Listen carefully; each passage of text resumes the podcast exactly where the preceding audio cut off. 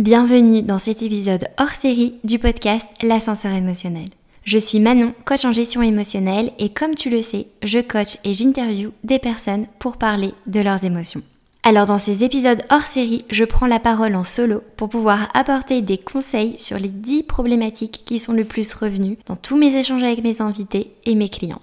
D'ailleurs, merci à Ocha de sponsoriser cet épisode. Ocha, c'est la plateforme tout en un que j'utilise pour héberger mon podcast et pour le faire grandir grâce aux outils marketing qu'ils mettent à disposition. Mais Ocha, c'est surtout une équipe aux petits oignons, une communauté et plein de contenus gratuits mis à disposition. D'ailleurs, si toi aussi tu as envie de lancer ton podcast, je te recommande d'aller voir le lien que je te partage en description. Tu pourras y retrouver leur guide pour créer facilement ton podcast en 10 étapes et moi c'est le guide que j'avais utilisé. Allez, c'est parti et bonne écoute. Aujourd'hui, je vais aborder un sujet qui nous concerne tous et c'est la comparaison. Alors c'est ce réflexe presque naturel qui nous pousse à regarder chez les autres pour évaluer au final notre propre valeur. Je vais vous expliquer pourquoi est-ce que l'on se compare et pourquoi est-ce que ça peut être nuisible au bien-être et à l'estime de soi.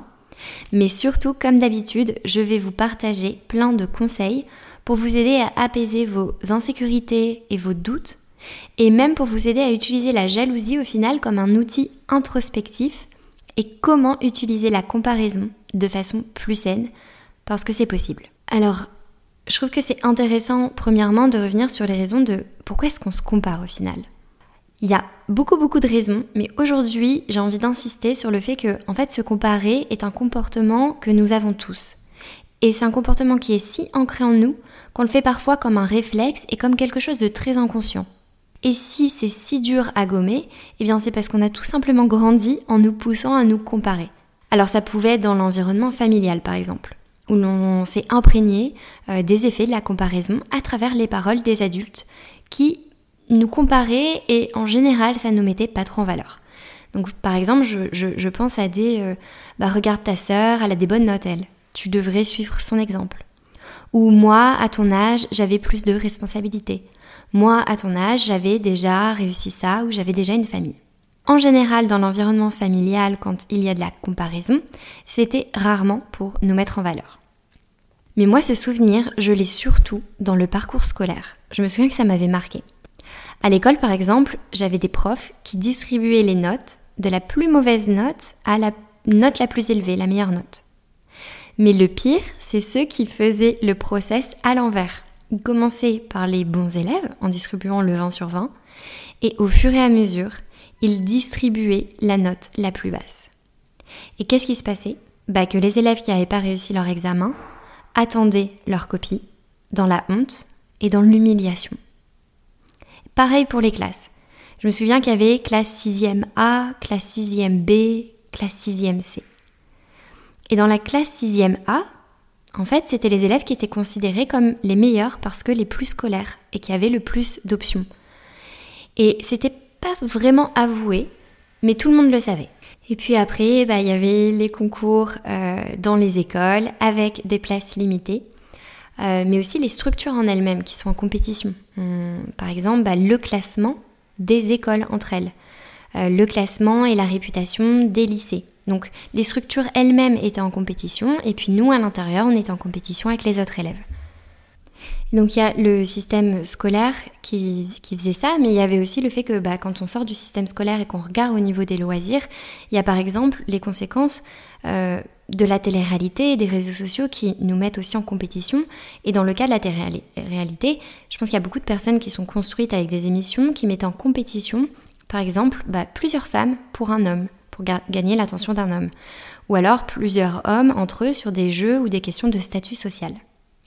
Donc on grandit dans un système où on comprend très vite que on nous juge sur nos résultats et on nous pousse à vouloir prouver et exposer notre valeur. Donc c'est pas qu'on nous apprend juste à développer le meilleur de nous-mêmes ou à aborder l'esprit compétitif de façon saine, c'est tous ces process qui nous font passer par euh, bah, la peur de passer à côté de quelque chose, la peur de se sentir humilié si on a moins que le voisin. Et puis bah, un jour, on tombe sur un livre de développement personnel qui nous dit d'arrêter de nous comparer et on n'y arrive pas. Et c'est super normal puisque c'est très difficile. Euh, surtout quand, même en naviguant dans le monde de l'entreprise, on, garde et on développe ces insécurités puisqu'on va se comparer avec euh, nos collègues, avec la concurrence. Donc c'est très dur de naviguer dans un monde où tout est fait pour être en compétition et donc forcément à se comparer pour avancer. Et ce qui m'amène à passer aux conséquences en fait du comportement de comparaison. Alors se comparer constamment, ça peut entraîner un cercle vicieux d'insécurité et de jalousie. Puisqu'en fait, si on se compare en général, ce qu'on va ressentir, c'est un sentiment d'infériorité. Alors, non seulement notre estime de soi en prend un coup, parce qu'on va se sentir nul, on remet en question nos compétences, on doute sur notre capacité à réaliser des choses, mais en plus, la frustration peut engendrer un sentiment de jalousie envers une personne.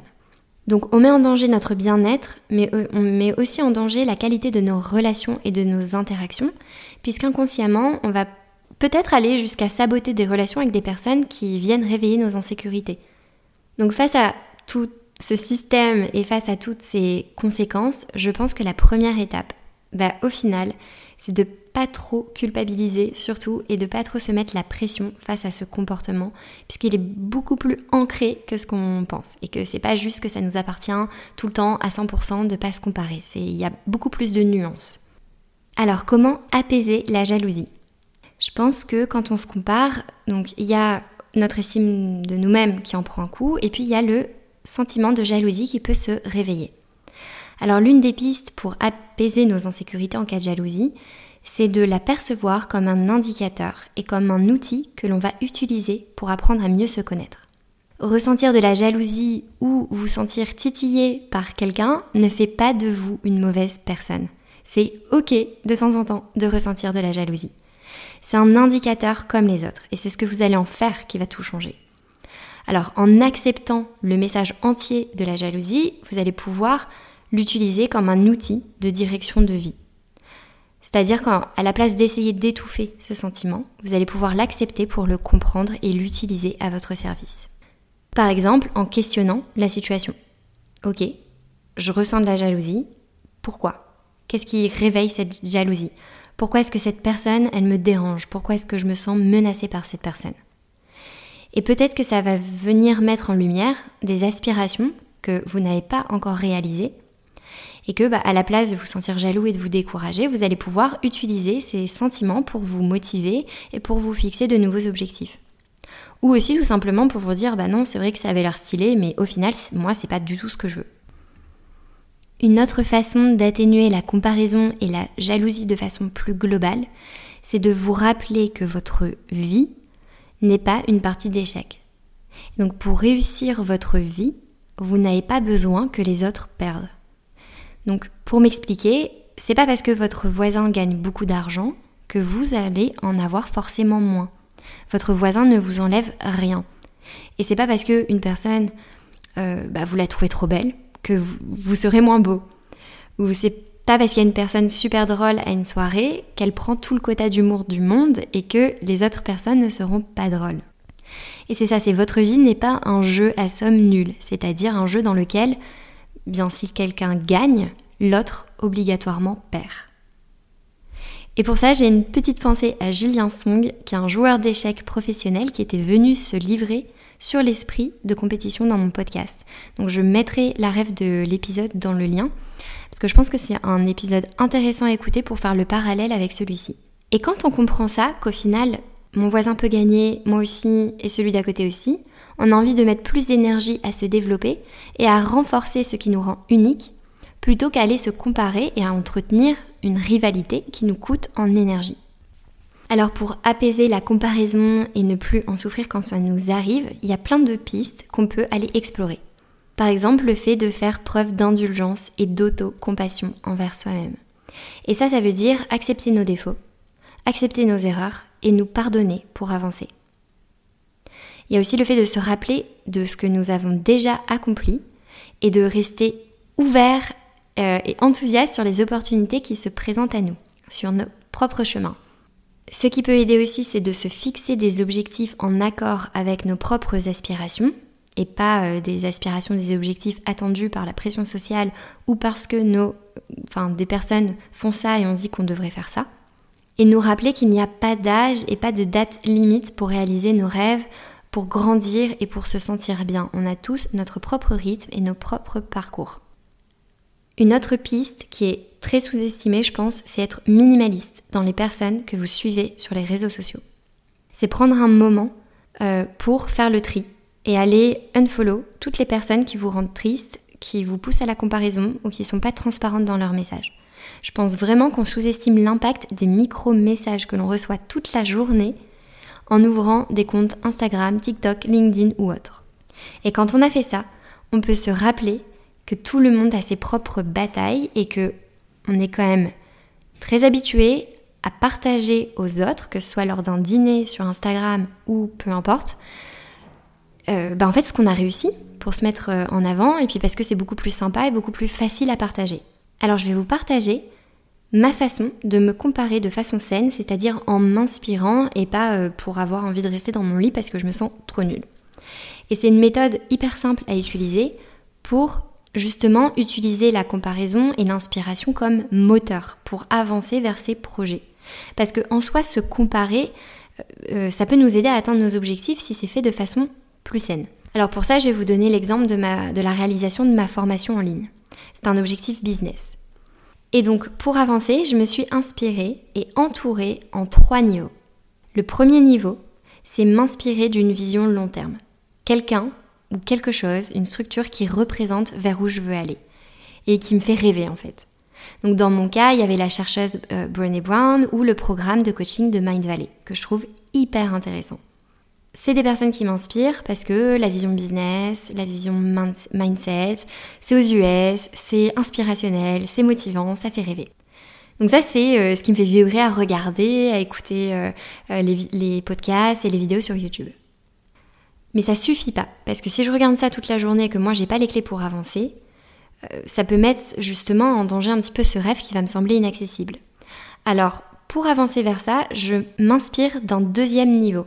Et le deuxième niveau, c'est m'inspirer de quelqu'un qui a un pas au-dessus de moi dans la réalisation de mon objectif.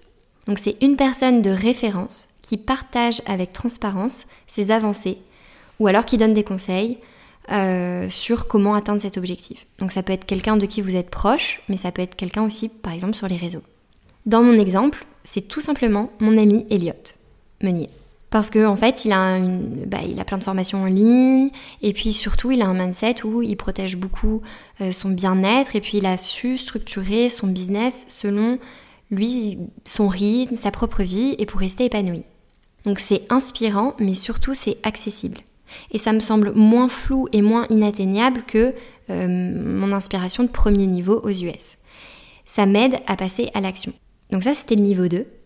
Et après, le niveau 3, c'est m'inspirer de personnes qui sont à la même étape que moi. Et ça, ça va m'aider à pouvoir euh, m'entraider et m'entourer euh, de personnes bah, avec qui on va se motiver et on va avancer ensemble. Et on va pouvoir même, bah, quand on a des doutes, s'appeler ou se partager un petit peu nos conseils.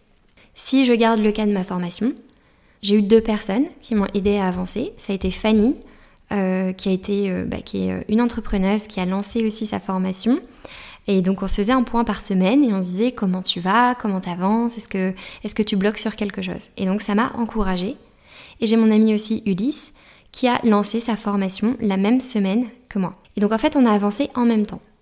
Et donc que vous ayez un objectif sport, un objectif business ou un rêve personnel, que ce soit quelque chose ou un état que vous souhaitez atteindre, s'inspirer en trois niveaux. Donc niveau 1, l'inspiration qui vous fait rêver qui vous fait vibrer. Niveau 2, euh, l'étape au-dessus est accessible, donc ça peut ressembler à du mentoring. Et le niveau 3, votre buddy, votre, euh, votre équipe pour partager vos avancées et vous encourager. Et en fait, grâce à ça, vous allez pouvoir tous les jours vous imprégner de, messages et de discours de personnes de niveaux différents qui vont vous faire du bien et qui vont vous pousser à avancer. Et donc non seulement vous allez peut-être vous sentir beaucoup plus inspiré, beaucoup plus motivé, mais ça va aussi vous aider à développer votre singularité et à renforcer bah, justement ce qui vous rend unique. Donc dans ce cas-là, j'ai utilisé la comparaison plus comme de l'inspiration pour m'aider à avancer vers un objectif. Donc c'est possible de le faire de façon beaucoup plus saine, en tout cas, pour éviter les moments de tristesse, les moments de dévalorisation envers soi-même et la jalousie. Alors pour conclure cet épisode, je pense que c'est important de se développer sur le fait de cultiver notre bien-être émotionnel pour avancer à notre rythme et surtout selon nos propres conditions. Et que si des fois on ressent des insécurités ou de la jalousie, c'est ok, ça arrive. Il faut pas s'arrêter à ça et on peut toujours essayer d'aller creuser pour justement faire de ces émotions et de ces, de ces sentiments-là qui viennent nous déranger, bah, en faire un nouveau moteur qui va nous donner de l'énergie et des nouvelles directions. Alors, comme pour les autres épisodes, je partagerai des ressources complémentaires dans ma newsletter qui sort tous les dimanches. Alors, je vous laisse le lien en description pour pouvoir vous inscrire si vous voulez la recevoir. C'est tout pour aujourd'hui. N'hésite pas à m'écrire sur mes réseaux pour me dire ce que tu en as pensé. Et si cet épisode te plaît, tu peux le partager en me taguant ou lui laisser 5 étoiles. Merci et je te retrouve au prochain épisode.